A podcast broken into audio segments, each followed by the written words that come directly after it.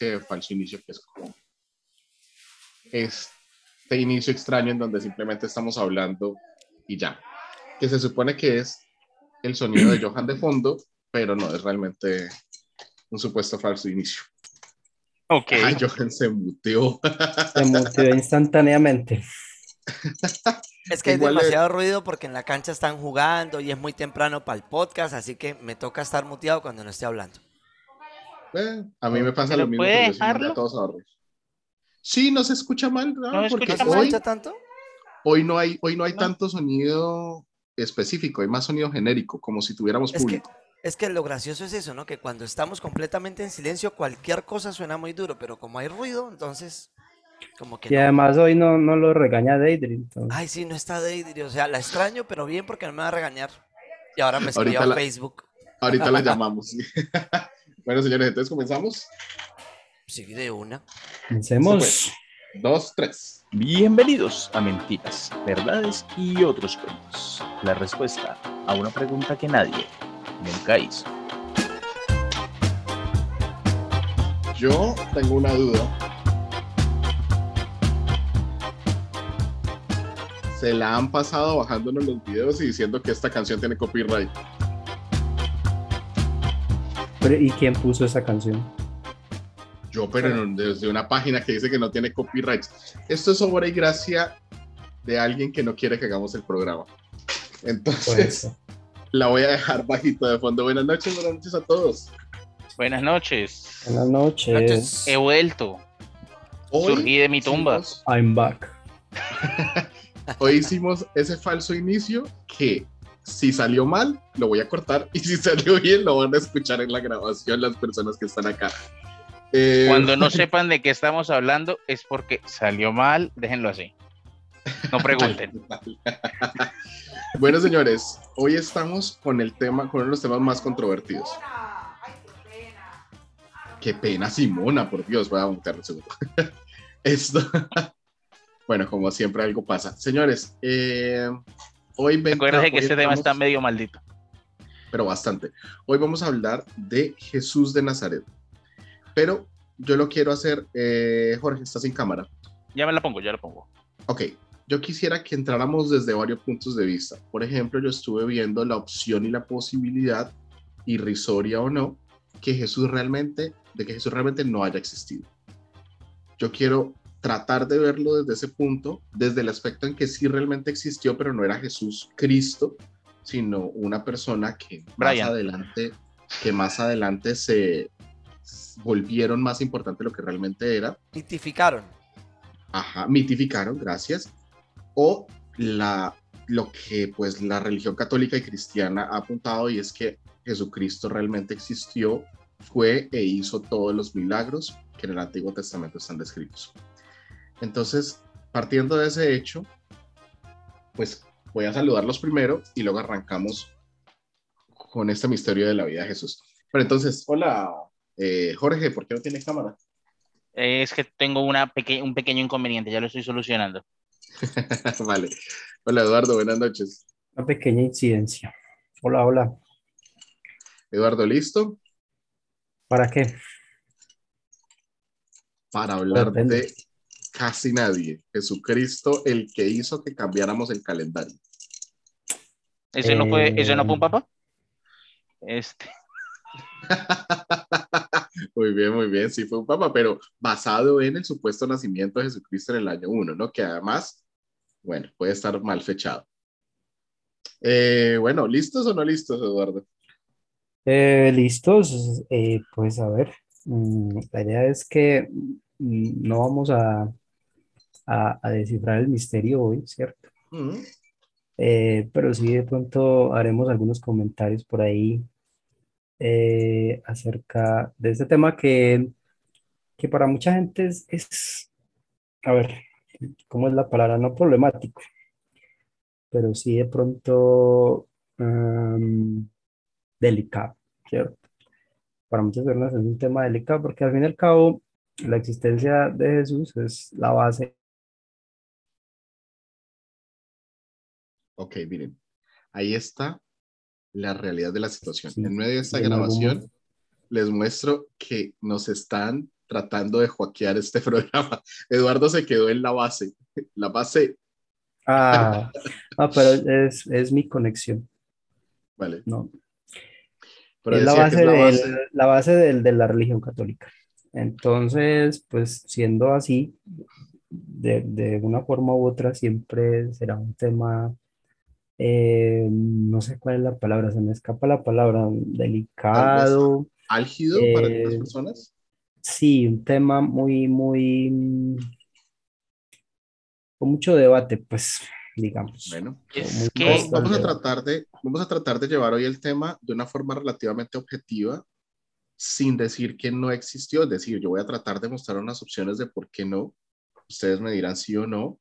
Vamos a tratar después de mostrar por qué de pronto sí y quién, quién realmente pudo haber sido Jesús. Como dice Eduardo, no vamos a descifrar el misterio, pero sí podemos sembrarles la duda y darles la oportunidad de que todos sigamos investigando con el tema de quién fue Jesús, porque fue una persona, diría que para la historia de la humanidad actual, yo diría que la persona más importante. Básicamente, en nombre de Jesús se rompió el calendario o se reinició el calendario. Para mí, es una persona que eh, en el mundo occidental lo conocemos todos.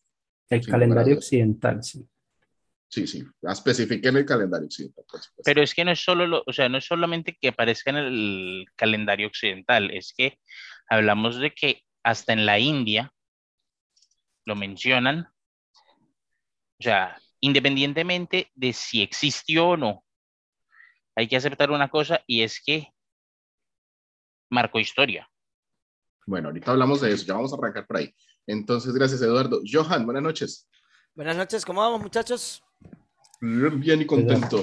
Bien, ¿Qué tal pues usted, no, miren, Johan? Jesús, Jesús es el pensador más importante de la era moderna, digo yo, y también el más incomprendido, porque es que casi todo el mundo lo ha utilizado para decir, "L- esta es la parte buena y bonita y nos conviene, y esta es la parte fea y no nos conviene. Algo así como que Jesús dijo, ámense unos a los otros, y grita alguien por allá, menos a los que son jotos. No, a todos. ¿Sí? ¿Entienden? O sea, básicamente es algo así. O sea, el mensaje de Jesús todo el mundo lo acomoda en base a cómo le conviene. Entonces, es un gran pensador porque básicamente todo el, el- el mensaje de Jesús es un, un pensamiento crítico muy fuerte acerca de su propia religión, porque literalmente vino a destruirla y por eso lo crucificaron. Y pues nada, eh, se convirtió en la base de la civilización occidental. Eso se lo debemos al Jesus. Y el que lo niegue tiene que revisar duro la historia. Yo Bueno, sobre eso, yo sobre eso tengo una, un comentario. pero, pero, pero déjeme saludarlo, déjeme saludarlo, Jorge. Buenas Ya, noches. ya voy a poner la cámara.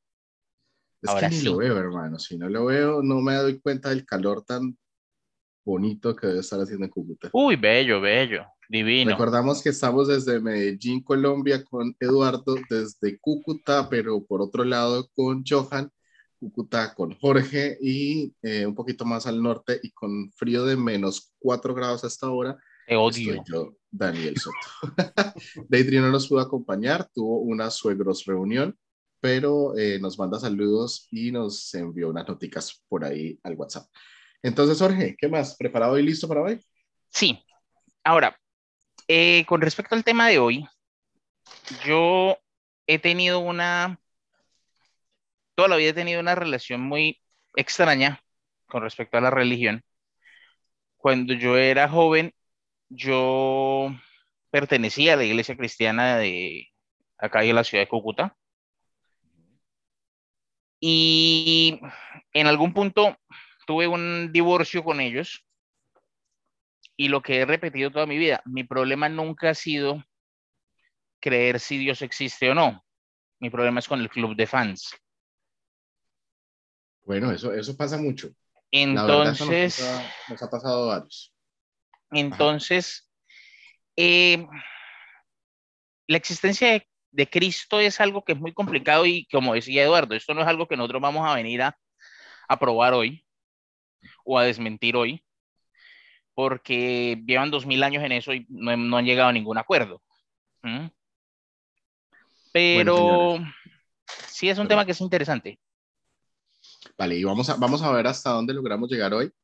vamos a tratar de unir todos, todos en algún punto de nuestra vida, al menos nosotros cuatro, incluida Edri también que no pudo estar hoy, hemos tenido la duda de quién fue Jesús, cómo fue la historia de Jesús y en general cómo ha sido la religión en la que nosotros nacimos, que es la católica.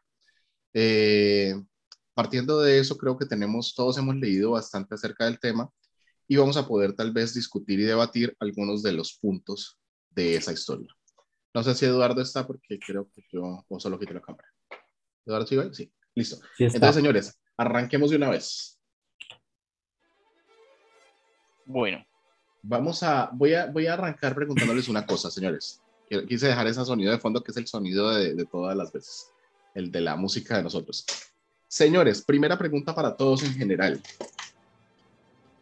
¿Dónde o, bajo qué texto podemos asegurar, porque por ahí que es donde más o menos quiero empezar, que Jesús realmente existió? No sé, quiero escucharlos a ustedes antes de decir yo como algo de lo que he leído. Pues, em, pues, em, pues lo que pasa es, que, pues, ahí está la Biblia, ¿no? O sea, la Biblia. Es que, Lo que pasa es que la Biblia, pues, genera muchas dudas, ¿no? Pero, pero yo creo que em, es un libro. Eduardo. Eduardo. Eduardo se cayó. Lo, lo regañó Deidri desde Argentina y pácate, quedó Eduardo. y se cayó. No, voy, a estar así toda la noche. Eh, la, la, Biblia, pues, genera dudas, pero como decía Johan hace rato, es, es, un libro que mitifica la imagen, por lo menos los evangelios y en general el Nuevo Testamento mitifica la imagen de Jesús. Así que lo que uno tiene que sacar de ahí es lo que hay detrás de, todo ese mito, ¿no? Pero yo pienso que es, que es muy difícil que sea todo inventado. Es decir, eso es muy complicado. Es una manipulación de ese tipo.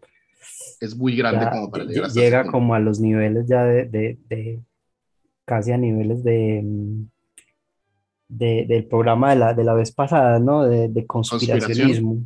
Sí, que tanta gente se haya puesto de acuerdo, pues como para compartir lo mismo y mantener esa mentira durante tanto tiempo. Ok, entonces tomemos como primera fuente de la existencia y vida de Jesús la Biblia, ¿cierto? El, el Nuevo Testamento, para ser más específico, de ahí podemos decir que Jesús eh, existió. Pero ¿qué otro, realmente, qué otra fuente histórica tenemos que pueda certificar que existió un Jesucristo, un Jesús, en la época de los primeros años de nuestros siglos, siglo I, eh, y que realmente eh, eso nos dé como el aval, porque recordemos que antes de entrar en el debate del Antiguo Testamento, recordemos que los, los libros del Antiguo Testamento no fueron escritos en el siglo I, fueron escritos un poco más adelante. Creo que el más antiguo está datado el, el año 70 eh, después de Cristo, Eduardo, no, no recuerdo muy bien, 70 o 100 algo. Es decir, son libros que están datados. No, eso, eso, es de hecho, creo que es el, el, e, esa fecha es del, de, más adelante, o sea, hay, hay, hay un evangelio más anterior a eso, de hecho muy, muy cercano pues a, no, no, no, la fecha. pero, es que eso, eso, es, eso, es, muy difícil porque eso no se puede datar pues así como... Vale, entiendo, pero entonces tomamos la Biblia como primer, primer eh, fuente. ¿Qué otra fuente creen ustedes que existe de la vida de Jesús? No sé si alguno tiene alguna otra. ¿no? Bueno, entonces les cuento, les cuento la que yo tengo. Está Flavio Josefo, que fue este, no sé si fue esto, Eduardo lo haya escuchado, historiador que tiene registros de las guerras de las guerras judías contra, contra Roma, que adicional fue el único historiador que realmente nombra a Jesús en uno de sus libros. Flavio Josefo lo nombra de la siguiente forma. Y eso se los voy a decir a memoria porque pues en este momento no tengo las notas exactas. El, el, el, libro de él que está datado para el eh, año 70 después de Cristo, si no estoy mal, o un poquito más adelante tal vez, eh, lo nombra de la siguiente forma. Jesús, en esa época, voy, voy a citar, en esa época existió una persona muy importante para los judíos de nombre Jesús. Esa es la cita que hace Flavio Josefo. Ya de por sí, muy importante, está diciendo que realmente existió Jesús. Ahora, más adelante, en la traducción que se hace al griego, se le agrega las palabras eh, después de Jesús, Cristo, el eh, llamado profeta de los judíos. No, el probable profeta de los judíos. Y luego para la traducción, que ya no recuerdo, si creo que es la árabe, eh, además de poner estas palabras, nombra el que hizo milagros. Entonces estamos hablando de tres textos distintos en traducciones en donde una persona, quien fue un historiador importante, hace un, eh, nombra de alguna manera a Jesucristo. Pero no solamente lo nombró a él, pues también nombró a, a, esto a Poncio Pilato y también nombró a, perdón, el de eh, Juan Bautista. Entonces, si vamos a buscar entre las personas que pueden certificar que Jesús existió, él es el primero. Pero entonces acá está el primer punto. Los textos de Flavio Josefo fueron traducidos y en la época en que las traducciones estaban haciendo fueron alterados.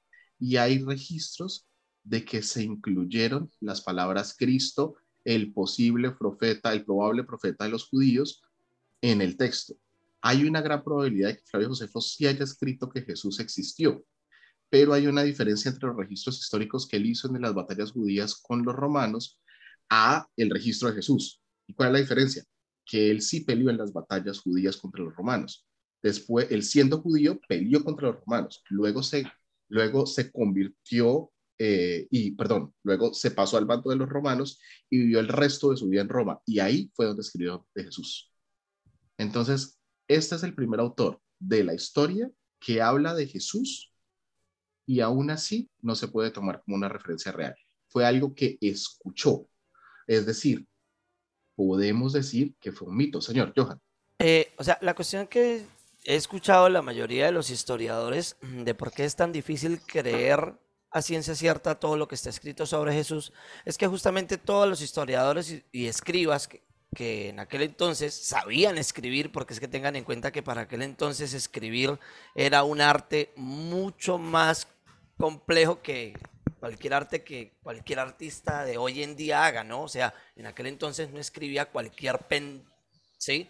Y, es que para los judíos era una profesión. exacto, y la cuestión es esa, que todos eran judíos y todos trabajaban a largo plazo para la iglesia. Entonces, ¿quién iba a escribir algo? O sea, todo estaba taimado para que así fuera, o sea, se escriba eso y punto. Si alguien escribía algo similar, pero que iba en contra, pues nada, para la hoguera, ¿no? Pues era la, típica, pero pues, o sea, la cuestión es esa. No hay otra fuente que no sean ellos. Sí, es como decir yo, eh, no, pues nada, eh, yo, yo, fui al Polo Norte. ¿Y dónde están las fotos? Ah, no, pues no tomé fotos porque se se me dañó la cámara ese día, pero yo fui. O sea, yo soy la única fuente. Pues la segunda, fuente es, la segunda fuente es la Biblia. Y pues, eh, si bien las personas que escribieron la Biblia, que en teoría fueron discípulos o personas cercanas a Cristo, eh, ellos eran judíos. Lo que pasa es que era una facción distinta de los judíos. Y, segundo, y, el y tenga en cuenta que la Biblia que nosotros conocemos fue pues el concilio de Nicea, pues básicamente que de ahí para allá conocemos la Biblia y pues nada, el imperio bizantino y la iglesia juntos y tome, y tienen su texto. ¿Cómo le cree uno a eso? No Además que la historia del concilio de Nicea es súper chistosa, ¿no? Sí, la cuestión es esto, ¿no? Hasta donde yo he leído, nadie se toma en serio, eh, o sea, como realidad, lo que los escritos históricos y la Biblia dice. Ninguno, o sea, ningún historiador moderno te dice, no, es que eso no se puede tomar Pero es que ahí sí, es que no hay evidencia de que sea cierto. Ahí sí, Johan, le llevo mucho la contraria porque es que la Biblia tiene libros históricos. Por ejemplo. Sí, hasta cierto. No, no, no, o sea, espere, espere, espere, ¿De dónde? ¿De Bastante fidedignos. De hecho, muchos de, las, muchos de los datos que aparecen en los libros históricos de la Biblia son fácilmente confirmables. sí, exacto. pero en la parte, pero, ok, sí, yo entiendo. Esas partes sí, las partes históricas que todos conocemos. No, pero es que ese, es el problema, ese es el problema, que es que los libros históricos se cimentan la duda acerca de la veracidad o no del libro, porque es que Usted no puede decir, no, es que este atlas es 99% correcto, pero esta isla no existe. Eh, yo siempre he dicho esto, Jorge. Yo siempre he dicho esto. Vamos a decir que los textos históricos de la Biblia y, datos fidedignos de aquel entonces que están ahí, el Coliseo, Roma, el emperador, todo en lo que giraba, ¿sí? la vida de Jesús y todo este tipo de cosas. Y vamos a decir que de un momento a otro eh, estuviese muy bien adaptado en esos libros que ahí habían dragones y que en algún punto de la historia los matamos a todos. ¿Quién hoy en día dudaría de que en aquel entonces habían dragones? Pero los hubo hace 65 millones de años. Exacto, no, pero yo estoy hablando de aquel entonces. Y los mataron a todos. Bueno, hay un punto, hay un punto importante en eso. Si usted se encuentra un libro de historia que por X o Y motivo se da cuenta que está adornado, ¿usted le cree a ese libro de historia? La Odisea. Lo toma. Eduardo hizo cara de perdón. La Odisea no, perdón, perdón, perdón, perdón. Me equivoqué de libro. La Iliada. ¿La Iliada de Homero? Pero míralo, lo curioso. El, Troya existió y la batalla existió. El ejemplo de Jorge, la batalla existió. No, no se sabe si existió la batalla, se sabe que existió esa guerra y se sabe que existió Troya. Y miren lo curioso, que, que Schliemann encontró Troya donde la Iliada la, la ponía. La ponía. ¿Y cómo la encontró? Contra casi toda la, la corte pues de, de, de, arqueólogos tradicionales que decían que Schliemann era, un pendejo, estaba buscando por allá cosas que no existían. Y, el estaba convencidísimo y la encontró. Y la manera como la encontró es la manera más ridícula del mundo.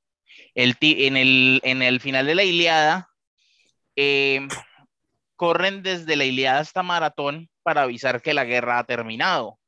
Y les toma un tiempo específico y el mensajero muere al final entonces él simplemente dijo, listo, un ser humano corriendo a una velocidad constante durante esa cantidad de días desde maratón. para cuando el man llegó ya había otra guerra. corriendo desde, desde maratón hacia donde supongo debe estar Troya. Debe quedar más o menos aquí. y ahí estaba. El busco Troya, el busco Troya de acuerdo a las, a las descripciones que hacía Homero, que no era mm.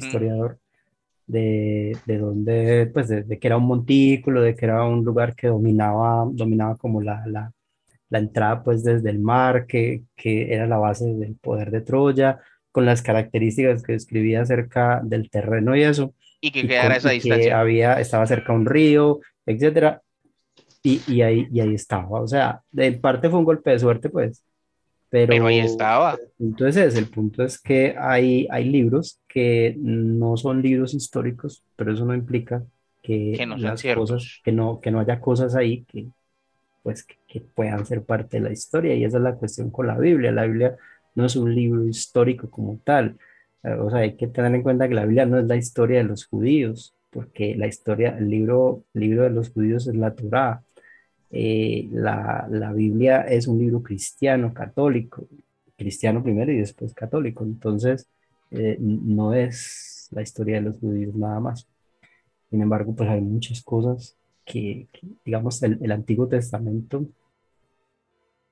uno puede creer que hay, hay, cosas ahí que son, obviamente, son exageraciones, o que, probablemente no sean, ¿cierto? Los 40 años en el desierto, el mar rojo abriéndose, pues y todo ese montón de milagros y cosas que se ponen ahí, que porque, pues porque, son, porque es un libro religioso, o sea, mm, se trata de eso, no es un libro histórico. Pero eso no la descalifica por completo. No por completo, pero teniendo en cuenta que hay alteraciones, que sabemos que conforme pasa el tiempo han habido cosas que se han ido agregando para, ya lo encontré, para de alguna forma acomodar la religión. Porque lo que dijo Johan es muy verdad. El concilio de Nicea, lo que hizo, ya lo encontré, Jorge, gracias. Lo que hizo el concilio de, de Nicea fue elegir cuáles textos iban a ser canónicos y cuáles definitivamente iban a ser apócrifos. Es decir, antes no había una compilación, habían muchos libros. Eh, de hecho, alguien en una oportunidad me escuchó hablar de los evangelios apócrifos y se quedó mirándome como que, ¿qué es eso? Y yo, ay, por Dios, no, déjelo así. Siga, Daniel, qué pena que lo interrumpa. O sea, hay mucha gente que no sabe ni siquiera qué es el concilio de Nicea, ni los eh, evangelios apócrifos, ni nada de eso. ¿Y, ¿Y cómo uno discute contra eso?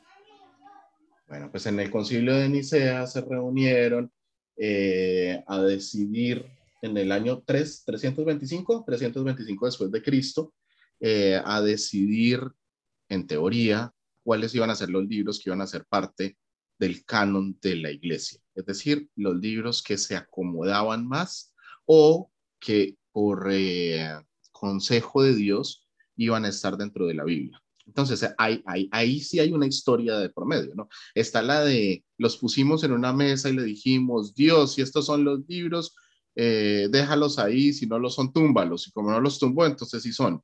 También está la historia de los pusimos en un lado y ellos volaron hasta el altar, llegaron allá y de ahí, oh, alabado sea el Señor, y ahí están los libros de la, de la Biblia. Pero eso, eso es sobre todo sí, propaganda. Sí, sí, es propaganda, entiendo, entiendo. Pero sí es verdad que sí eligieron cuáles libros eran los que iban a, a, a utilizar para la Biblia. El concilio de Nicea fue el inicial. Se, se, rectificaron en el concilio de Trento en el año, perdón, no tengo el año de mi concilio de Trento. Ahí se rectifican los, que, los libros que van a quedar dentro de la Biblia. ¿Por qué los rectifican? Porque dicen los historiadores, y hablo de los historiadores más específicos, más religiosos, eran los que menos contradicciones tenían entre sí también los que menos cosas podían eh, tener eh, en contra de lo que ellos entendían como la religión cristiana. Es decir, ya dejaron de hablar de la esposa de Jesús, de la hija de Jesús, de su parte humana. Entonces, ya estamos hablando de una selección política de unos libros religiosos. O sea, lo que pasa es que usted, o sea, uno debe entender que Mm, el mote de evangelio no, no, es, o sea, no, es una franquicia, ¿cierto? No es, que, no es que usted pagaba para escribir un evangelio que formara parte de los evangelios, hombre.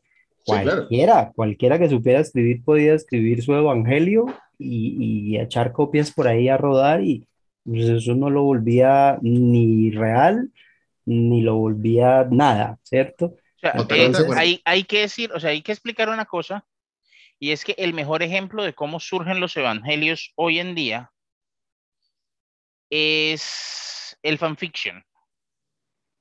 Claro, es un montón de gente hablando de cosas o sea, usted, usted agarra y tiene unas cosas que pasaron, un canon, y tiene 50 millones de fans escribiendo las historias de lo que ellos quisieran que hubiera pasado. ¿Sí?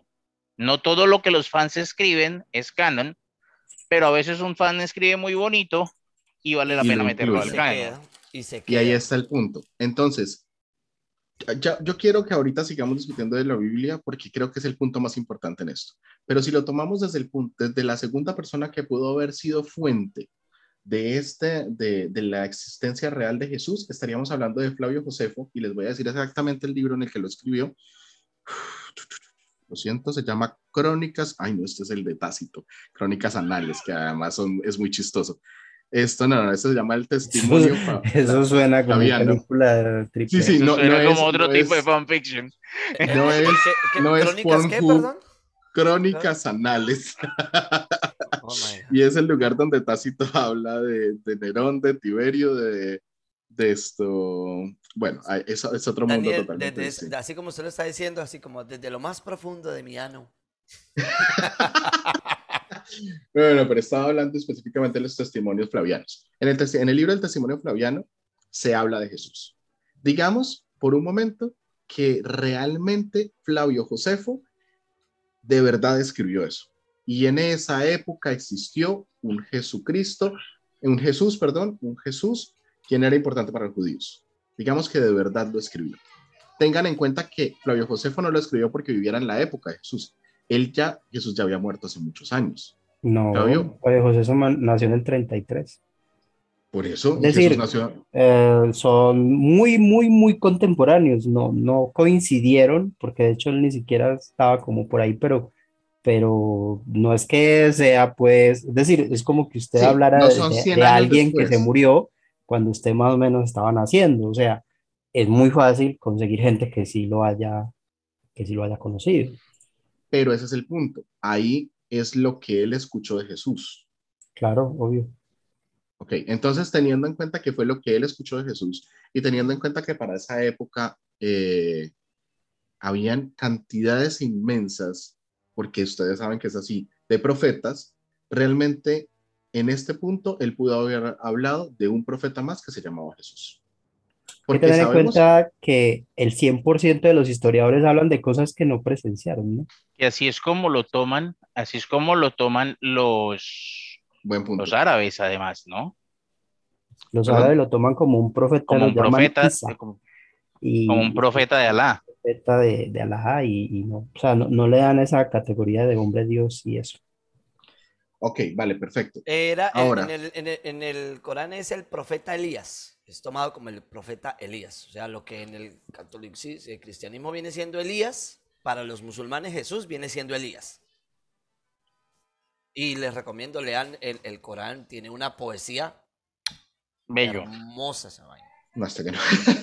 Pero entonces, esto, esto fue, obviamente fue escrito posterior. Ahora, pues ya sabemos que la historia de Jesús es una historia que se repite. En la historia, la, la, forma como vemos a Jesús de este hijo de Dios, de hijo de una virgen que hace muchos milagros, es una historia que ya venía desde antes con los egipcios y ya venía desde antes con, no sé, Eduardo me puede reforzar en eso. Muchos pueblos de la antigüedad tienen una, una historia muy similar. Exacto. Entonces ahí está el segundo punto. Si realmente Jesús existió y no es simplemente la forma de adaptación de los cristianos, que en este punto es una facción de los judíos que estaban sintiéndose a punto de, de acabarse eh, y que querían entrar en rebelión contra el imperio romano, eh, ¿por, qué, ¿por qué tanta semejanza? ¿Por qué tanta semejanza con otras religiones? Entonces, mi, mi, punto, y ya con esto voy a cerrar en la parte de por qué creo que Jesús no, no existió, sin que sea mi creencia, solamente hablo de lo que leí en estos últimos días. Yo creo que Jesús no existió porque no hay pruebas fehacientes, excepto la Biblia, y un escuché por ahí que existió un tal Jesús, que hablen realmente de la vida de Jesús. No hay un testamento que esté escrito en la época de Jesús, ni siquiera en los años cercanos a la vida de Jesús. Hablo de cercanos de, no sé, años 50, años 60, ya el 70 después de Cristo de pronto se pueden encontrar algunos, pero sigue siendo demasiado posterior. Y en esa época, esperar tanto tiempo para escribir daba pie a que se hubiera podido inventar muchas cosas. ¿Puedo, decir yo qué se inventaron ahí? O sea, básico, eh, tenemos a todos aquellos eh, miembros de la comunidad del Jesus que eran sus apóstoles y estas personas básicamente son quienes escribieron grandes porciones de la Biblia que la gente hoy en día conoce. en el concilio de Nicea, y es algo que yo me imagino así, llegaron y dijeron, bueno, hay que unificar esta idea alrededor de una figura que es la que nos va a representar. Y entonces a todas esas personas no les queda de otra que hacer lo que hizo Robert Kiyosaki, inventarse a un papá que es quien me enseñó todo lo que yo sé. Así yo lo puedo mitificar, porque es que es muy difícil eh, atacar una figura que es como el Batman, ¿sí? O sea, que es todo lo bueno, pero que no... ¿Cómo, ataco yo a una figura que no existe? Entonces yo Pero ahí, ahí, sí tengo un, ahí sí tengo una cosa en contra, Johan, y es que en el concilio de Nicea no se crearon los, los libros, solamente se recopilaron. se recopilaron, exacto, pero a lo que yo voy es a eso, o sea, yo digo que a medida que la idea del cristianismo iba avanzando, porque se cuenta que eso tuvo muchísimas etapas, guerras, momentos en los que fueron perseguidos, luego momentos en los que fueron adoptados, esto, y justamente gracias a, esa gran facción de cristianos que cada vez el imperio romano tuvo que adoptar para poder ganar esas guerras, porque si no, no las hubiese ganado, al punto tal que eh, el imperio le dio libertad de credos a los católicos, a los cristianos, y esos cristianos se regaron por todo el imperio, menos el imperio sasánido, donde les cortaban la cabeza, donde llegaban a hablar de Jesús, pero en todos lados se les dio libertad de, de cultos, de credo. Entonces, estas personas, o sea, yo digo que fue, o sea, estos pensadores, porque a la hora y punto eran así, tuvieron que haber, o sea, tenemos que unificar la idea del cristianismo eh, amparado en alguien, y ese alguien es Jesús. Ahora, ¿de qué, ¿de qué manera vino tomando forma este personaje? Eh, yo quiero, o sea, me, digo yo que en algún momento la iglesia tuvo, o sea, la iglesia como organización tuvo un papel fundamental para estructurar al, personaje, para crear al personaje de Jesús y, y, recrearlo, ponerlo en la Biblia, porque, o sea, en sí, en sí, en sí, no, yo, yo no he tenido eh, acceso a esos, a esos libros originales como para ver si realmente Juan, Mateo, Pedro ah, escribieron realmente sobre un Jesús. O sea, ellos hablaron de su experiencia particular, pero nadie sabe si realmente eso es así. O sea, ya nos entregaron un compilatorio. Tengan, ahí tiene Pero se dice que el primer libro de Mateo realmente no, el primer, el primer, lo el primer evangelio, que si no estoy mal es el de Mateo, no habla, posiblemente no habla específicamente de Jesús. Eh, pero bueno, esto es, esto es una teoría. Ahora, voy a jugar en mi contra, porque ya dije porque creo que Jesús posiblemente no existió. Para jugar en mi contra, podría decir lo siguiente. Básicamente es muy complicado crear un profeta fallido. Un profeta que tenía mucho sentido humano, que tenía errores, que pecaba, que mataron y atraparon. O sea, no cumplía con los cánones. Es que la parte, la parte donde lo atrapan y lo matan es donde sale ganando la religión. Ahí está, le explico. Eh, sí, tiene toda la razón. Y, eso fue lo que jugó a favor de ellos. Pero es que tengan en cuenta que los judíos ya venían esperando un profeta, porque venían de un momento muy complejo en donde ellos querían un cambio en su vida. Querían un profeta que viniera, acabara, como dijo Eduardo en un programa anterior, eh, para cuando hablamos del Apocalipsis. Ellos esperaban un Apocalipsis en donde los malos se mueren y los buenos quedan vivos y vamos a vivir en el reino de Dios. Jesús llegó con la idea de que él era ese profeta que iba a traer el reino de Dios a los humanos. Para las personas que vivieron con Jesús, el fin ya venía y la, vuelta de Jesús era eh, eh, ya mismo. O sea, después de la resurrección Jesús, el, el, antes de que se murieran, iba a volver, iba a liberarlos a todos, iban a ser el pueblo elegido, como siempre lo han sido es muy complicado haber inventado una historia donde su profeta muere y donde su profeta tiene tantos errores. Básicamente, si se lo hubieran inventado, se lo hubieran inventado como un ser perfecto. Pero los mismos evangelios tienen muchos errores y se contradicen entre ellos. Lo que ayudaría a decir que es más probable que si haya existido alguien de nombre Jesús, decorado o no decorado, hay una gran probabilidad que haya existido. No sé si alguien quiere aportar algo a eso antes de que cerremos ahí. Vea, eh, no sé si se me caiga mucho la conexión porque está horriblemente mal.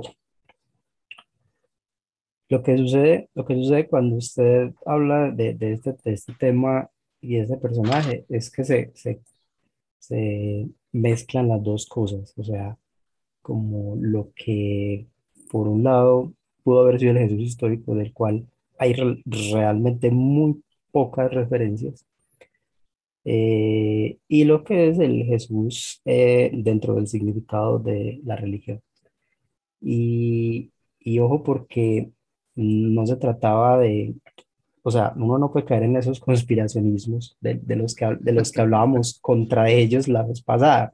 No, es verdad. El concilio, de Nicea y los concilios subsiguientes no fueron un, un grupo de gente sentándose a manipular la historia Sencillamente, mm, lo que yo dije hace rato, hay, hay, habían demasiados libros que se hacían llamar evangelios, demasiados rollos, demasiadas cosas, demasiadas historias, de demasiada gente que se sentía, por, por una u otra razón, se sentían conocidos. Se cayó Eduardo. Ah, no, Eduardo tiene toda la razón. Además, habían muchos textos falsos y había que descartar. Ah, perdón, Eduardo, es que se, es que se cayó un momento. Yo estaba diciendo que además había muchos textos falsos y esto y tenían que descartar definitivamente los que los que se podían considerar falsos. Pues ya en esa época habían textos que, que se, se entendían como que no eran reales. O sea, estaban tratando de encontrar una unidad. Eh, y lo otro es la razón por la cual estaban tratando de encontrar una unidad. El, el cristianismo era reciente todavía y estaba, tenía, estaba amenazado sobre todo desde adentro. Es decir, eh, todos estos evangelios que daban algunas cosas eh, contradictorias, algunos decían que Jesús tuvo familia, que tuvo hermanos, es decir, negaban la, la concepción milagrosa y todo esto. Entonces, eso fue, eso lo que fue generando fue un montón de sectas, sectas o, como vertientes diferentes del cristianismo y el catolicismo, o de lo que después fue el catolicismo, y, y, eso generó muchos problemas, incluso, o sea, incluso guerras, matanzas y cosas, y eso estaba amenazando la esencia misma de lo que era, pues, pues la religión. Entonces, eh, esto lo hicieron con el fin de cortar por lo sano todo eso. Y es una de las razones por las cuales los evangelios apócrifos son tan poco conocidos. No se les hizo publicidad porque precisamente lo que se intenta es que la gente no se quede con esas, con esas ideas. Obviamente eso, mm, digamos, desde, desde el punto de vista, pues de los que, de los que sí están como, digamos, los que son, ¿cómo decirlo?, los guardianes, pues, de, de, de la integridad de, de la religión. o sea, ese es su papel, eso es, eso es lo que tienen que hacer. Y, y lo hicieron, bueno, bien o mal, y, y, y aún así se conservan eh, contradicciones entre diferentes libros, porque es que vuelve y luego es que es muy difícil. Usted coge un montón de gente hablando de lo mismo, y claro, y es que si eso lo encuentra usted en sagas, por ejemplo, en, en, en, en el universo expandido de Star Wars hay hay un montón de libros que ya no tienen nada que ver después de que Disney sacó sus películas, ahora son el canon y todo su anterior quedó en la basura.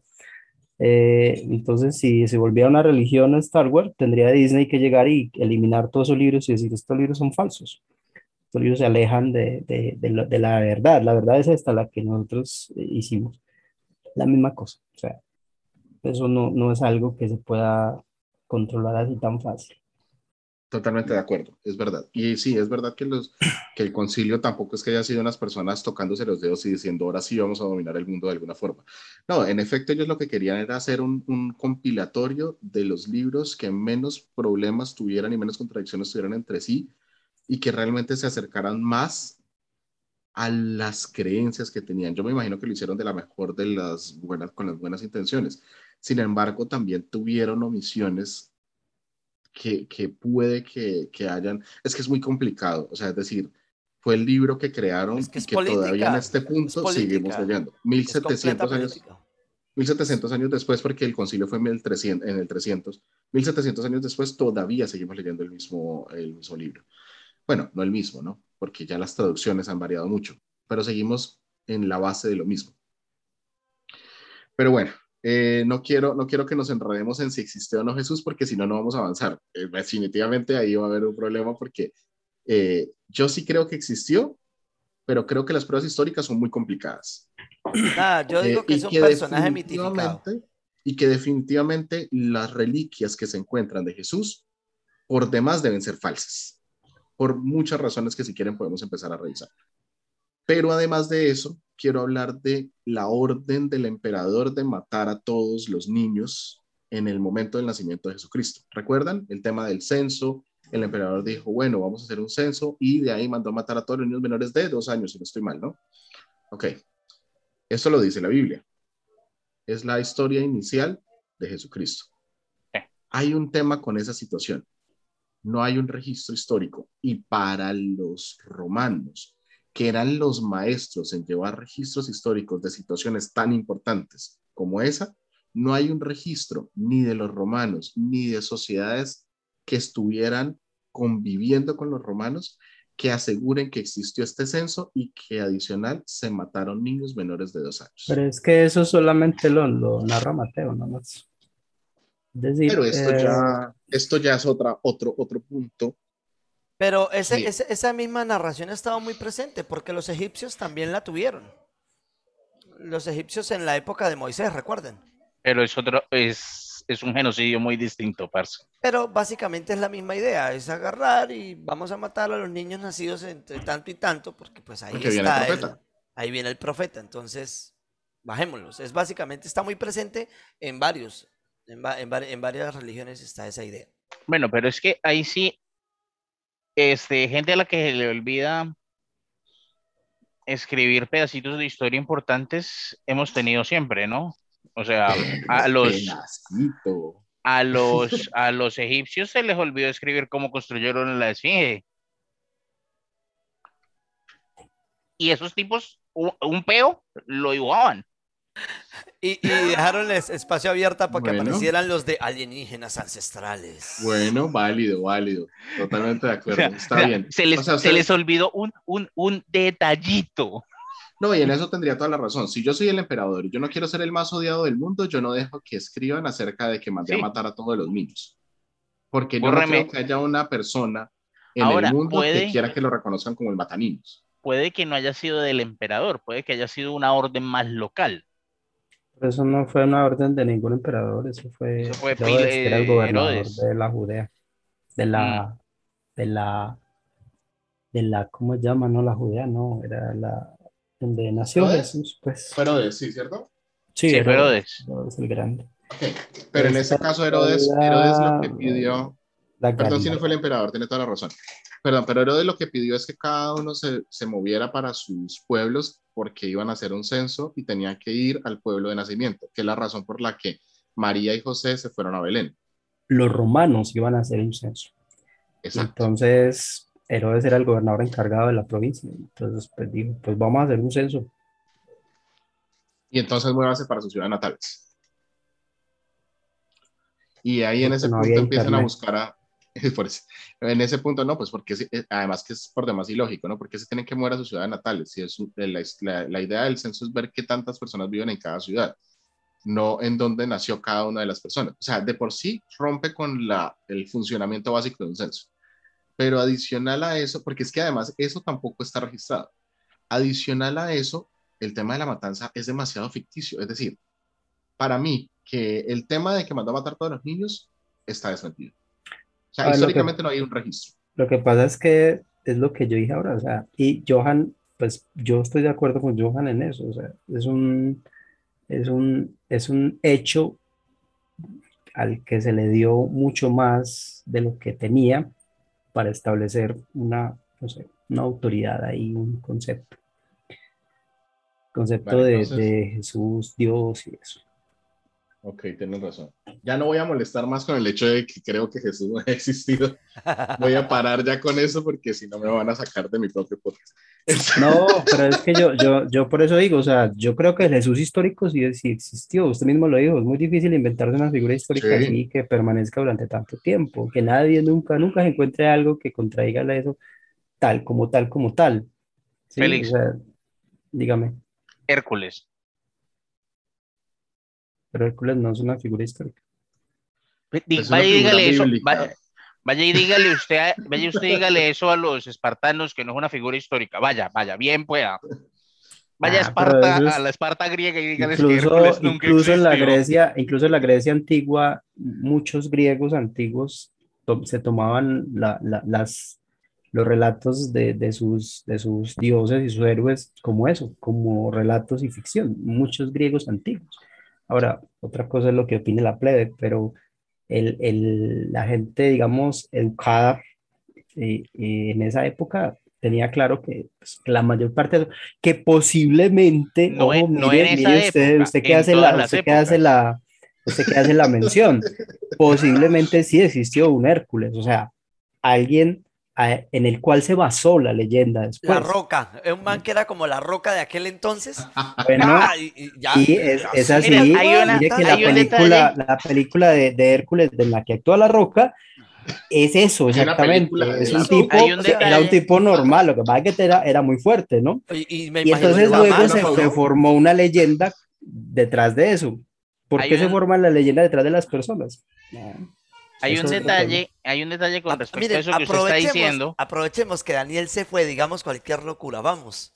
Mire, este, ya que usted está hablando de esto, de esto precisamente, si alguien está siguiendo las nuevas producciones que está sacando Marvel ahorita, em, hay una, está ocurriendo dentro del UCM exactamente eso. A los héroes los están convirtiendo en leyendas.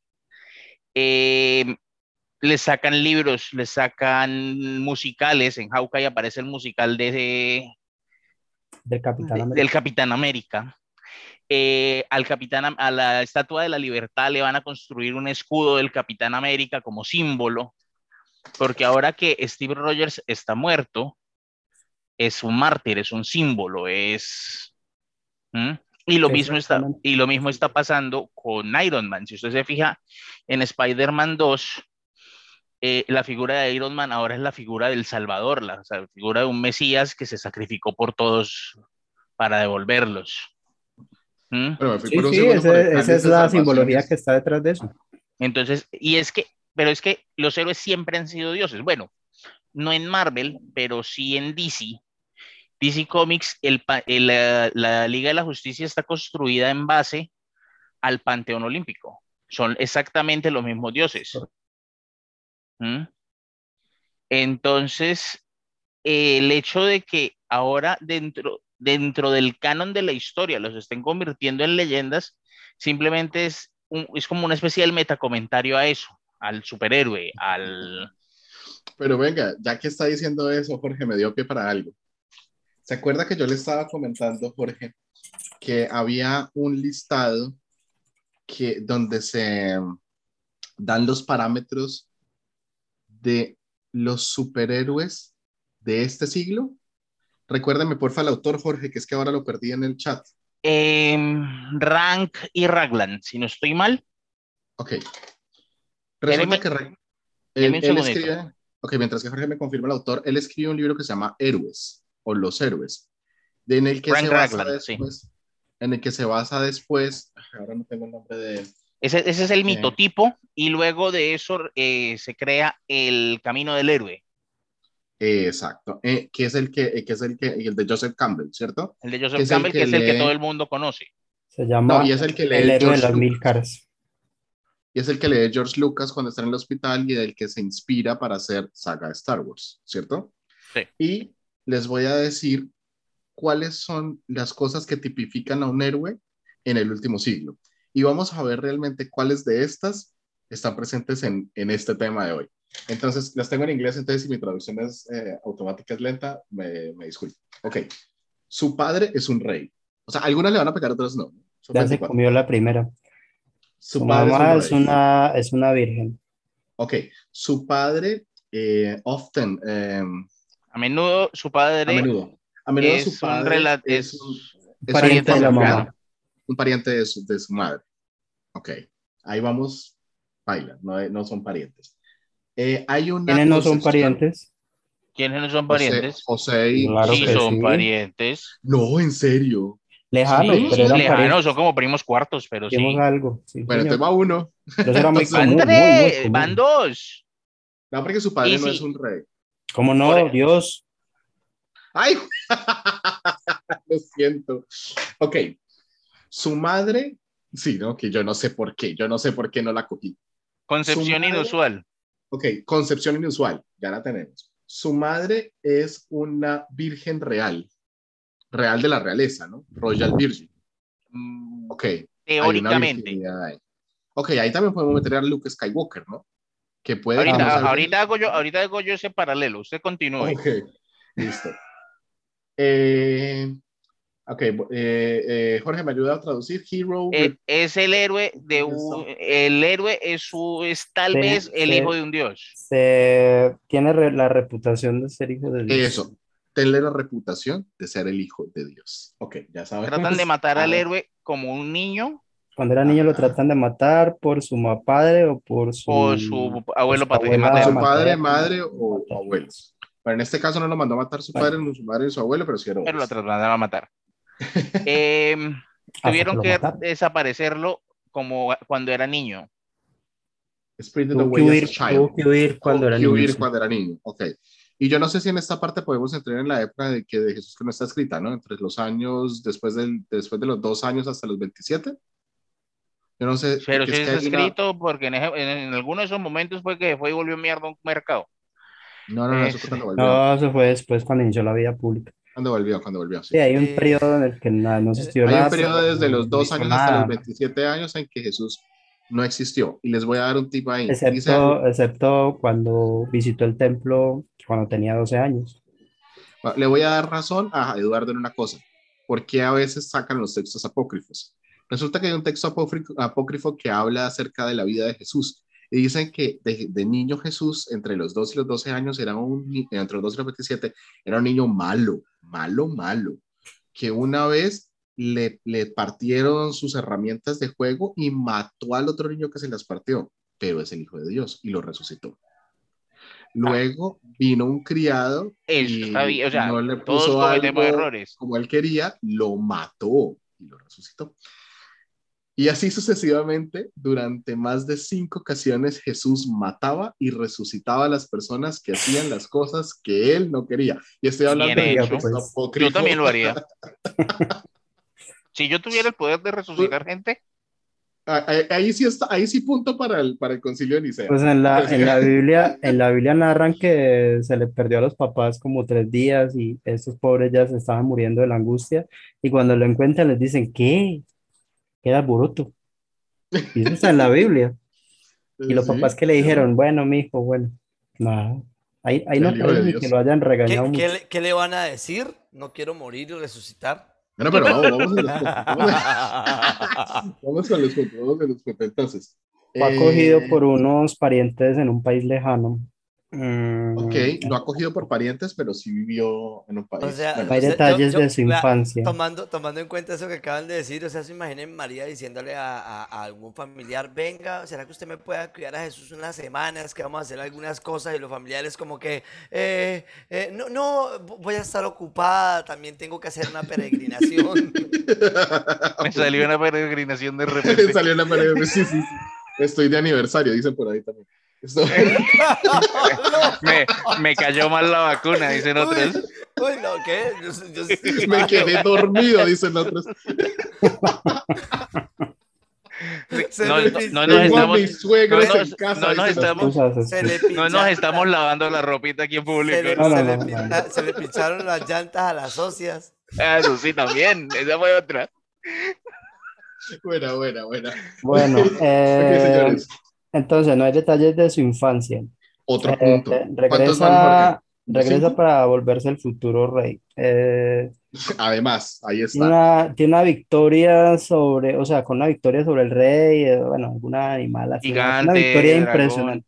Eh, Una victoria una grande. victoria heroica, pues. ¿Se casa con una princesa? No, aplica. Bueno, en esa sí. no. Llega a ser rey, una claro que aplica. Eh, Por un tiempo. por reina Sin ningún evento. tranquilamente, pues sí. o sea, Sí. escribe Ok, las pues. leyes. No, tampoco aplica. No, un momento, ¿cómo no? No, no, no, Eduardo, ahí sí, porque es que si bien él no escribió las leyes, él se dijo como que, bueno, bájenle la cosa a las leyes de Moisés y ahorita la única ley es la ley del, de esto, o sea, ¿cómo fue que dijo? ¿Dónde dice eso? Es que en el Nuevo Testamento, No. No tengo la Él referencia. dice, él lo único que dice respecto a eso, así como usted dice, es cuando dice, hay un mandamiento que está por encima de los demás, que Hay un único mandamiento. amar a Dios y a tu prójimo como a ti mismo. Si hacen eso, no necesitan más leyes, ¿ya? Eso fue lo que él dijo. O sea, haga eso y que tranquilo. Ustedes Bueno, no han pero visto. eso es- En Ustedes, ningún Eso momento es- dijo esperen. las leyes quedan anuladas, Un- de hecho dijo un- lo contrario, eh, porque Bueno, sí lo un paréntesis. un paréntesis, ustedes no han visto el, el video que está por ahí dando vueltas de explicándole la sociedad, la religión a un alien. No, Uy, no no. lo visto. Por favor, páselo. Eh, eh, no, es, es, eh, un tipo está diciendo, no, y entonces, sí, entonces este sujeto, Jesús, y no sé qué, entonces el alien le pregunta, ¿y qué fue lo que hizo? No, Ah, pues sí. hace como dos mil años nos dijo que debíamos ser buena gente y querernos los unos a los otros. Ajá. ¿Y eso fue recientemente? No, eso fue hace dos mil años. Y en dos mil años nadie lo ha vuelto a decir. Me gusta más el de, ah, sí, Jesús es muy buena gente, viene acá todo el tiempo, le damos chocolates. ¿Y ustedes qué hicieron con él? Y el de la tierra como que, oh, oh, nosotros lo crucificamos. Sí. bueno, ok, sigamos, sigamos. Eh, Eh, prescribe la, bueno, dicta las leyes, más tarde Pierde el el favor de favor de Dios. Dios. No, eso en no algún pasa. punto, como no, en algún punto no Padre, ¿por qué favor me has Dios. abandonado? Claro, estaba en el desierto. Pero, No, pero no, no, no pues, perdió el favor de Dios. Lo que pasa es que él era un humano, entonces tuvo un momento de debilidad ya. Pero bueno, pierde el favor de Dios. Antes mucho. Eh, o sea, antes aguantó mucho. Eh, y no entiendo Es- esa parte. Se Es dirige desde control, el, eh, es desde el trono a la ciudad. controla el trono y la ciudad. Eso. Controla el trono de la ciudad. Desde el trono controla la ciudad, algo así, no sé. Maneja, sí. con una muerte misteriosa, bueno, tiene una muerte misteriosa, bueno, no No tiene es nada de misterioso morir en la No es cruz, ¿cierto? misteriosa, El- pero sí era, eh, no era común, tampoco súper común. común, era hiper común No. en esa época morir en la cruz. Morir en la cruz no era para todo el mundo, era No, no era para todo el mundo, era para los sediciosos. Eso, Todos los sediciosos morían en la cruz. Hay que recordar cuando este, este señor eh, mandó a crucificar no, no sé cuántos cientos o quizás miles desde un Creo lugar hasta el que otro eh, La para que, crucifixión no era para que para los rebeldes. Para Sí. los sediciosos, sí, Sediciosos, para los para los rebeldes, para Ah, los ah, que eh, estaban perdón, contra el perdón, no imperio. escuché sediciosos. Sí. Ok, listo, conoce los Eh, misterios de la muerte. no, esta parte que dice desde la cima de una colina. Normalmente cima muere en la cima de una colina. Esto es. Normalmente esto es- mueren o sea, el eso- hijo no lo la sucede. crucifixión de bueno, Jesús fue un mensaje claro. Esto es lo que le pasa a aquellos que se ponen en contra del imperio. Pero es que eso era muy común, eso es que vivían crucificando judíos porque los judíos eran problemáticos. Para, Sí, para claro. Roma. Eh, eh, espera, espera, espera. ¿Eran? para Roma. No voy a entrar ahí. terminemos, terminemos este Para 24 Roma. antes de que sigamos. Vale. Esto, su cuerpo no fue buried, que es El cuerpo buried? no se entierra, Enterrado. tu cuerpo no es enterrado y tiene una, tiene más de un sepulcro sacro. Uno o más sepulcros sacros. Y Creo que cumplimos con el 70% de la lista. Pero eso, eso es que la descripción del héroe, de, de los, de en los su Es la defensa, descripción en su de defensa, la, de la tipificación de los héroes del último siglo. en su defensa, Darth Vader también cumple con casi todo. Superman también lo cumple. Pero es que eso está También lo cumple Luke Skywalker. entonces, Mm, Eduardo O se pegó. eh, No, Eduardo se pegó. Señor. es porque es, es más bien al revés. Es que los, no es que eso es escrito para representar a los héroes, es que los héroes los escribieron basados en este modelo. claro, O sea, si, claro. si usted agarra, si usted agarra, por ejemplo, eh, Darth eh, Anakin Skywalker, nace de una virgen, bueno, su padre no era rey, eh, tiene una concepción inusual porque nació de la fuerza, eh, es el ¿Cuál hijo es de el- la fuerza, Perdón, ¿cuál es el hijo de, de Isis? Perdón, en, en los egipcios, ¿cuál es En- el símbolo de Osiris. Osiris. Osiris. Bueno, pero espere que voy con Vader. Si lo ponemos con Este- Osiris, ¿no hace también, no hace también esto match a varios de esos? Espere que estoy con Vader. Este, eh, nace de la fuerza, entonces check, hijo de la fuerza, entonces es hijo de un dios, check. Lo tratan de matar cuando es niño, hay una película sobre eso, check. Check. Eh, Pero la cuestión es que es el único que se vuelve malo. ya, ya, ya voy para allá, espere, sigo, sigamos la lista. Eh, No, tuvo, que, tuvo que huir del, de, su, de su planeta, así que más lejos que eso usted no llega, check. No hay muchos detalles de su infancia, literalmente pasamos de es un niño a No, ya pero- es maestro Jedi. Pero al pin pause, al pin pause, Jorge. No podemos tampoco decir que eh, es, es apenas lógico que sí esté en la lista de Darth Vader, básicamente porque esto George Lucas se leyó el libro, ¿no? O sea, George Pero Lucas no dijo, este. copy page. No, pero es que este, este top también estaba escrito en el libro. Bueno, Bueno, espéreme, sigo. básicamente él hizo. Victorias, Victorias tiene muchas. Nunca se casa. Va una que no pega.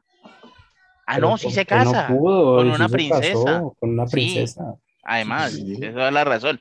Se convierte en rey, entre comillas. Eh, bueno, su reino no fue sin eventos. destruye, destruye el, el, el- el gobierno y a los Jedi, entonces las leyes se cayeron todas, check. Eh, pierde el favor de la fuerza y se pasa al lado oscuro, check. Eh, controla el trono y la ciudad, check. Eh, tiene una muerte misteriosa, no tanto, pero bueno. Muere en la cima de su colina, literalmente muere in the, in the high ground. Pero para mucha gente debió ser misterioso porque casi, o sea, prácticamente nadie se enteró de cómo murió. Bueno, tal vez. ¿Darth Vader? Sí. Sí, lo único Sí, que no. lo supo fue Luke y El ya. único que fue Luke Y yo. Y todos los que fuimos así. y todos los que fuimos a verla. Este, su hijo no lo, no lo continúa, efectivamente, él vuelve a ser Jedi. Su cuerpo sí, no es enterrado, es quemado. Y no sé cuántos sepulcros tenga, pero sí tiene como cinco o seis sitios que son relativamente importantes para el mito de Darth Vader. Así que encaja. señores, hoy les he, les he querido traer todo esto porque hoy me centré, qué pena con ustedes que me robé muchísimo espacio. Eh, No normal. Voy a- Gracias. Esto, quiero, quiero dejarlos que, quiero que abramos el debate. Ponemos unos 15 minutos más para abrir el debate, pero antes de abrir el debate, quiero darle espacio a Jorge, que nos va a hablar de su sección. Entonces, denme un segundo, Jorge, por favor. Una sección corta que nos trae él de algo que la verdad yo apoyo. A ver, ¿dónde estás? ¿Dónde estás? Aquí estás. No vengo 15 días y pierde mi audio. Quedó enterrado. Bueno. Ese no era mi audio. Bienvenidos a Mentiras. Tampoco es ese. Y otros cuentos. Acuérdense de meter esto en la sección de bloopers. Por favor. Tomaré notas. Listo. Bueno. Resulta que es cierto que hay una posibilidad muy grande de que Jesús haya sido un personaje real. Pero desde cierto punto de vista, en esa época, básicamente cualquier Mesías hubiera podido servir. Los seres humanos estamos buscando Mesías todo el tiempo. Los buscamos políticamente, los buscamos religiosamente, los buscamos cuando armamos un, un trabajo en grupo, buscamos un Mesías que nos dirija. ¿Mm? Entonces, haga la tarea. cualquier Mesías funciona. Y en ningún punto he visto yo esto mejor representado con este tema en específico que en la vida de Brian de los Monty Python. Si nadie nunca se la ha visto, les voy a dar un resumen así muy sencillo. Brian es el hijo de una prostituta que tiene la buena o mala suerte de haber sido el vecino de Jesús durante toda su vida. Y cada vez que Jesús se mudaba, Brian coincidencialmente terminaba en la casa de al lado. Entonces, en el proceso, los Reyes Magos llegan a la casa de Brian antes de llegar al pesebre. Eh, los judíos tratando de capturar a Jesús capturan a Brian. Los, romanos, perdón. Eh, y durante toda la narrativa de la película, Brian se convierte en este anti-mesías. Es un tipo que no quiere ser el mesías, que no le interesa ser el mesías, pero todo el mundo, todo el tiempo está tratando de verlo como el gran salvador. No importa él que haga, todos quieren que él sea el mesías. Hay una escena que es muy graciosa y a mí siempre me ha encantado, que es cuando todo el mundo se reúne a las afueras de la casa de, de Brian a pedirle que salga a dar un sermón y él no quiere, entonces manda a su mamá. Y la mamá los regaña como si fueran niños pidiendo que salga el, aju- el- el niño de la casa a jugar. Entonces, pero váyanse, pero puede salir un minuto. Todos en coro. No, no puede salir. Pero señora, por favor, déjelo salir solo un minuto. Pro- Prometemos que va a volver. Aparte de la, de la, de la, de la, de la interpretación y, es, y, y- y resalto comillas de Jorge, realmente la vida de Brian es una película chistosísima. Es muy buena, Viejita. es muy buena. Pero es que es, pero es que. Monty Python en general tiene un humor muy crudo y muy británico. Muy inglés. Bastante, sí. Si a usted no le gusta el humor británico, no se vea nada de Monty Python, pero si usted puede sobrevivir a chistes malos que al final terminan pagando, siéntese a vérsela. Está en mi top 3. Y el tema que yace debajo de la, de la película, o sea, más allá de los chistes estúpidos acerca de Dicus Maximus, eh, que es el nombre del, del papá de Brian, es un soldado romano que se llama en español, en la versión en español le pusieron Pen- Penus Maximus o Dicus Maximus en inglés. y eh, más allá de todo lo ridículo de la película, el tema de la película es muy básico y es muy sencillo. Los seres humanos van a seguir a cualquier persona que les convenga seguir. Y en ninguna parte se ve esto mejor que cuando por error, después de que Brian se hace pasar por, hace que alguien más se haga pasar por él para que lo crucifiquen y al final lo perdonan a Brian y él queda crucificado. Eh, estando en la cruz, llegan sus compañeros a, a verlo, ¿sí? Y en vez de rescatarlo, le dicen que nunca lo van a olvidar y que ahora él es la, la cara de su nueva causa y que él va a ser y que ellos se van a encargar de que todos sepan que él era el Salvador y que murió por ellos. Y se van. Y luego aparece la, la esposa, la Ah, bueno, un novia. momento, ya no la cuente toda, pero calma, calma. pero es que esta escena es importante para lo que voy a, para lo que, a lo- el punto a lo que voy. Y Alerta luego aparece, spoiler. aparece personaje tras personaje a decirle que lo va a recordar. Todos pueden bajarlo. No hay un soldado romano en un kilómetro a la redonda, pero nadie nunca lo baja de la cruz. Porque si lo bajan y él queda vivo, no sirve como símbolo. En cambio, muerto es el Mesías. El mártir. Y al final la canción termina con una canción súper animada que se llama Siempre hay que verle el lado amable, el lado bueno de las cosas, que la cantan todos los que están crucificados con Brian, mientras la pantalla se va, fades to black, y la película termina y uno queda ahí como de, pero qué hijo de putas fue esto.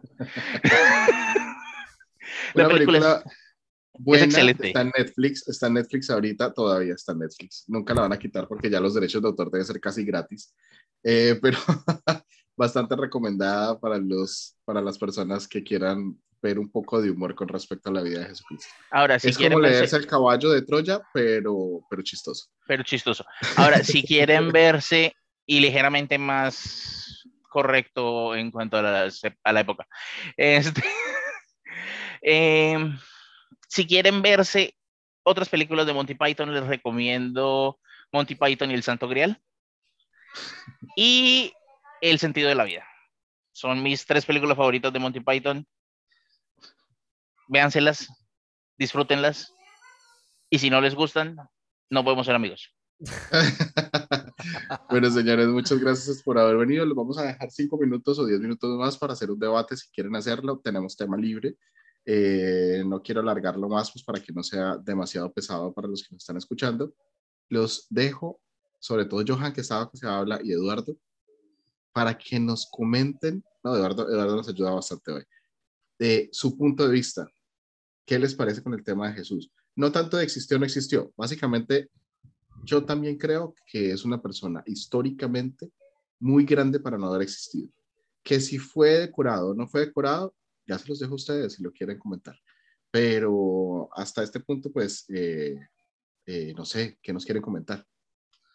Eh, arranco yo, pues nada, yo como les decía al comienzo, eh, Jesús, más allá de haya existido, no haya existido, decorado o no,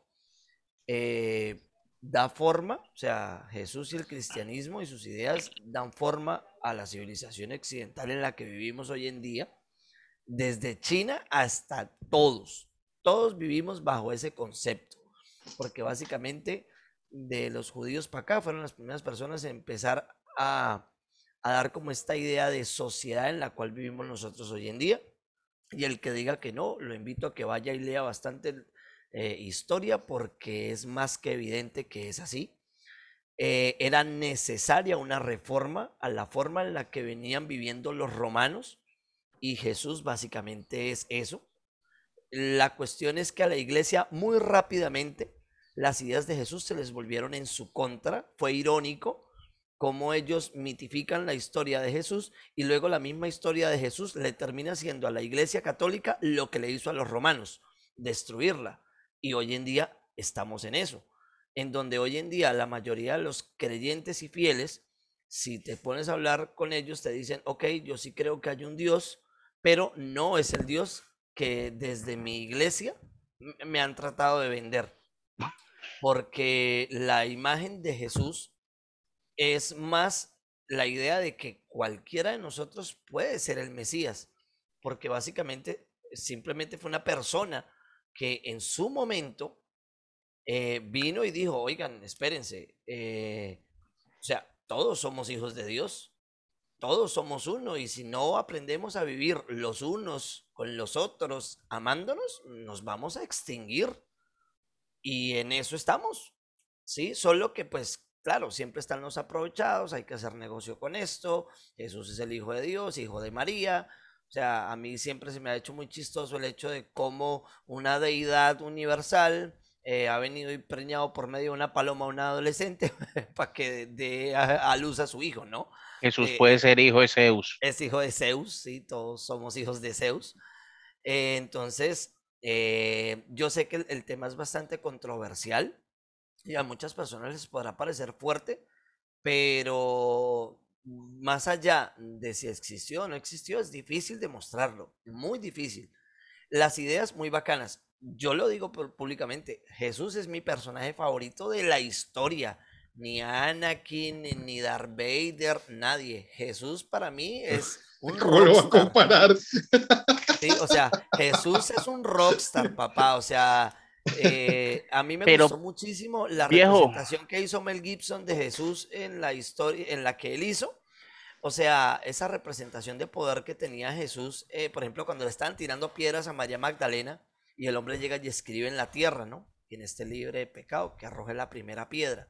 O sea, esas representaciones de poder, o sea, yo digo, si Jesús hubiese existido, wow, genial, donde hubiese sido así, o sea, una persona que no necesitaba decir mucho, no era parecido a nosotros. O sea, el tipo nada más con que llegara, se plantara enfrente y dijera dos, tres cositas, chao.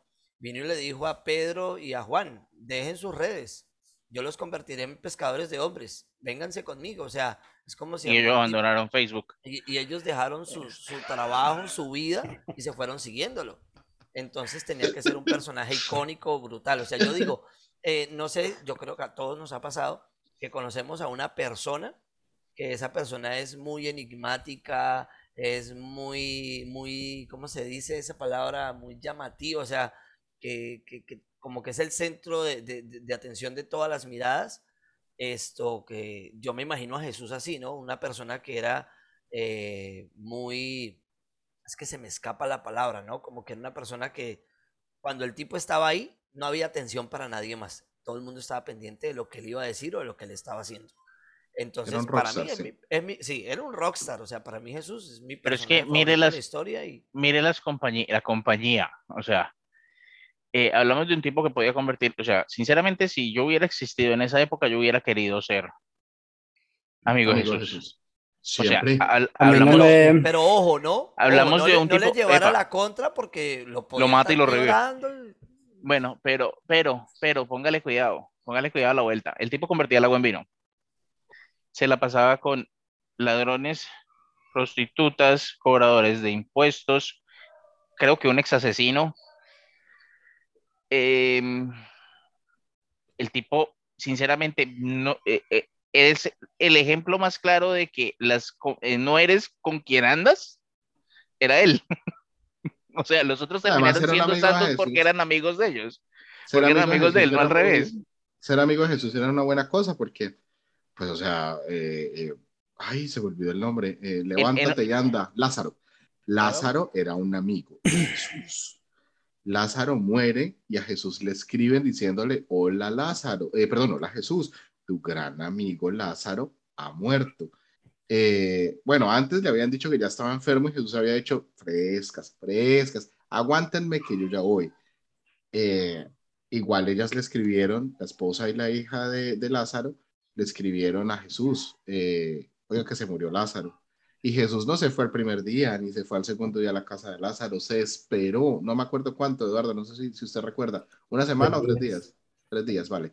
Y llegó a la casa de Lázaro y se metió a la, a la cripta y hizo que Lázaro se levantara. En Eh, términos, en términos de, de- de calabozos y dragones, es que eh, revivir toma eh, tres días para cargar el conjuro. Este, Vale, pero es una muy buena idea ser amigo de Jesús para esa época. Ahora, no, y sí ahora hay creo- otra cosa, hay una cosa que siempre me pareció muy chistoso. O sea, esto lo vi alguna vez en un foro de, de que estaban hablando sobre ocultismo y hablaban precisamente de la resurrección de Lázaro y de que menos mal que Jesús fue muy específico y le dijo, Lázaro, sal fuera, ¿sí? Y Lázaro saltó, salió saltando porque pues estaba amarrado y pobre hombre. De- no debió haber sido, no debió haber sido algo muy chévere, pero el tipo, el tipo saltó, salió, salió brincando porque solo tenía una, una pata en ese momento porque estaba amarrado. Em, No se cayó, sí es verdad, ¿no? No se cayó. eh, O no de lo dice. si, si Jesús no hubiera dicho Lázaro, sal fuera, hubiéramos terminado en un apocalipsis zombie. Eh, hay un, hay un, déjenme, déjenme, déjenme contar un pedacito del libro de A mí que me esculquen, de Daniel Samper Menos ya. Padre. Yo, yo pensé que iba a decir Mateo, capítulo No, no, 10, no, no, versículo. no, no, oigan, este, él tiene una historia en la que en una oportunidad por allá en Funza estaba haciéndose la representación eh, de la crucifixión de Jesús y él lo cuenta así, no muy gracioso, realmente uno de mis libros favoritos. Y entonces llega y dice, no, ese momento en el que Judas traicionó a Jesús no lo soportó la gente de Funza. La gente se le fue encima a Judas y al tipo que estaba haciendo la representación le, sa- le tocó salir corriendo por entre un cultivo de maíz con un montón de funceños arrechos persiguiéndolo para darle palo y Jesús tratando de mediar, no linchen a Judas. Es Querían, querían cambiar la, histo- la historia. Fue muy vívido, fue muy vívido el momento. Bueno, señores, eh, bueno, ya, ya Eh, con horario. bueno, sí, iba a decir eh, Eduardo, antes del Ah, cierre. sí, ok. Nos vemos. No, pero No, momento, eh, eh, eh, yo solamente iba a hacer un, un comentario, porfa. si no se me va el internet. Eh, lo primero es que no, lo que dice Johan no, no era poder, era autoridad, ¿cierto? O sea, la autoridad que da, El Jesus. que da, no sé qué es lo que le daba la autoridad, pero las personas, y según todas las descripciones en el Evangelio, las personas no, no tenían que hablar mucho con Jesús para darse cuenta de que era una persona especial. Sí. Eh, a mí nunca me ha pasado eso que dice Johan de que, un- o sea, que, pues de que, de que uno, de que a todos nos ha pasado que conocemos a alguien muy, muy, con mucha autoridad. No me ha pasado nunca. Así que debo ser yo, que nunca lo he conocido. Yo diría en vez de autoridad, carisma, a lo que quitaríamos eso. Totalmente. No, pero vea, eh, yo, yo lo que creo ahí como para finalizar, pues sí, y dejar una, una, una opinión. Yo creo que Jesús existió, Jesús como, como, como persona, ¿cierto? Y yo creo que, que fue alguien especial, ¿cierto?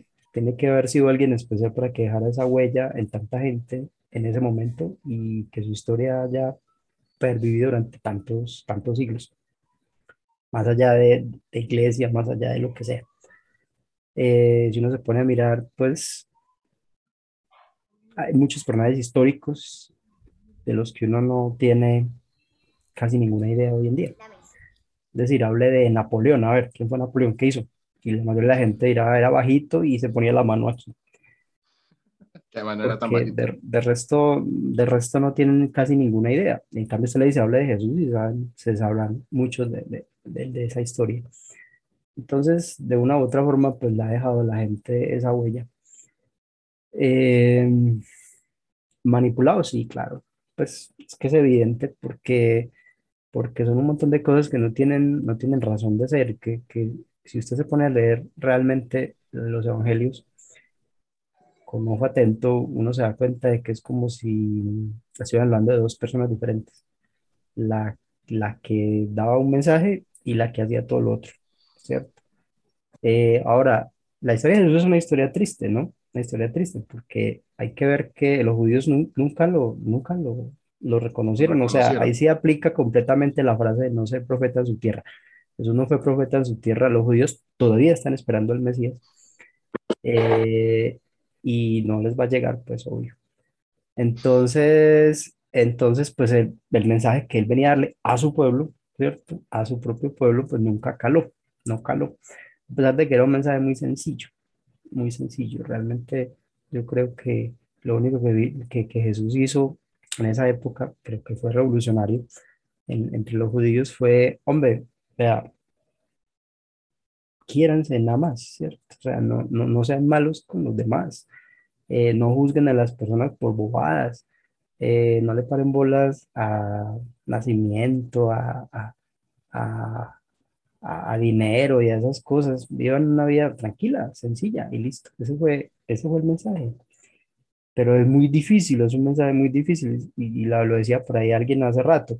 La misma, creo que lo dijo Johan, la misma iglesia eh, trastocó todo el mensaje de Jesús porque no se acomoda a sí misma, claro, sí, o sea, es que, por- pues a ver, Jesús eh, no tenía nada, un tipo que no tenía nada, iba por ahí, eh, y me imagino que la gente le daba todo lo que necesitaba, él llegaba a una casa y decía, hoy me voy a quedar aquí, y la gente decía, "Ah, listo, no hay problema, eh, y ya, pero Como pues cuando su va para un vida, pueblo. en su vida pública, ¿cierto? Y antes de eso, pues viviendo con su mamá, uno me- se imagina que es muy pobre porque no tenía papá. Entonces, y No, eso pero en esa momento, ¿cómo época, no? José, José se murió estando Jesús muy pequeño. Entonces, pues siendo adolescente, porque ya nunca vuelve a aparecer en, en la vida pública, o sea que ya se había muerto. Sí. Eh, entonces, eh, uno crecer así, pues, eh, con una mamá soltera y eso, muy difícil. Eh, entonces, entonces el man pues no era rico, la iglesia es muy rica, entonces le, le lo difícil que ha sido justificar esas cosas con la figura de Jesús y no, no entrar en una contradicción tan, tan grande. Eh, entonces, por eso, por eso toda esa, todo ese, digamos, to- toda esa, esa mano que le han metido al, al, al tipo, al, al- a, su, a su, a su mensaje. Entonces es una historia triste porque realmente el mensaje no caló, no caló y, y se, se volvió una figura, una figura de adorno. Eh, se volvió una figura mm, como un comodín ahí que, que está para, para que figure, pero que realmente nadie lo toma en cuenta, ¿ya? Y si uno se pone a mirar, hay, hay, hay incluso mm, estas, hay sectas incluso que se acercan más a ese mensaje, aparte de todo lo malo que tengan, que lo tienen, un montón de cosas también negativas, pero hay, hay sectas, o sea, sectas del cristianismo que se acercan más a la, a la imagen de Jesús, a una imagen de un tipo que vino y dijo, vea, hagan esto y esto. En ningún momento dijo, yo soy Dios, adórenme, ni nada, hagan una religión conmigo, yo, yo voy a ser el que... Entonces, eh, esas, a esas cosas yo sí, yo sí creo que le han metido mano, yo sí creo que le metieron mano, yo sí creo que lo, le, le- cambiaron muchas cosas ahí en esos concilios, muy probablemente acomodaron, eh, reescribieron y organizaron y dijeron, "Va, así va a quedar, así como lo tenemos, así es que queda bonito. Pero es que Eh, hay una cosa y es lo que usted decía ahorita de que los personajes en la historia se olvidan. Eh, eso es una constante. Eh, uno de mis, uno, un personaje que yo descubrí jugando en Civilización es Mansa Musa. Mansa Musa fue el rey de Malí. Espéreme. El tipo tenía tanto oro que decidió viajar al Cairo, o sea, estaba en la Meca, fue al Cairo a visitar y se sentía tan feliz por haber estado en la Meca y tan inspirado por Alá que el tipo agarró y empezó a regalar pepitas de oro que para él no eran nada, eso era su, su, su cambio, su sencillo.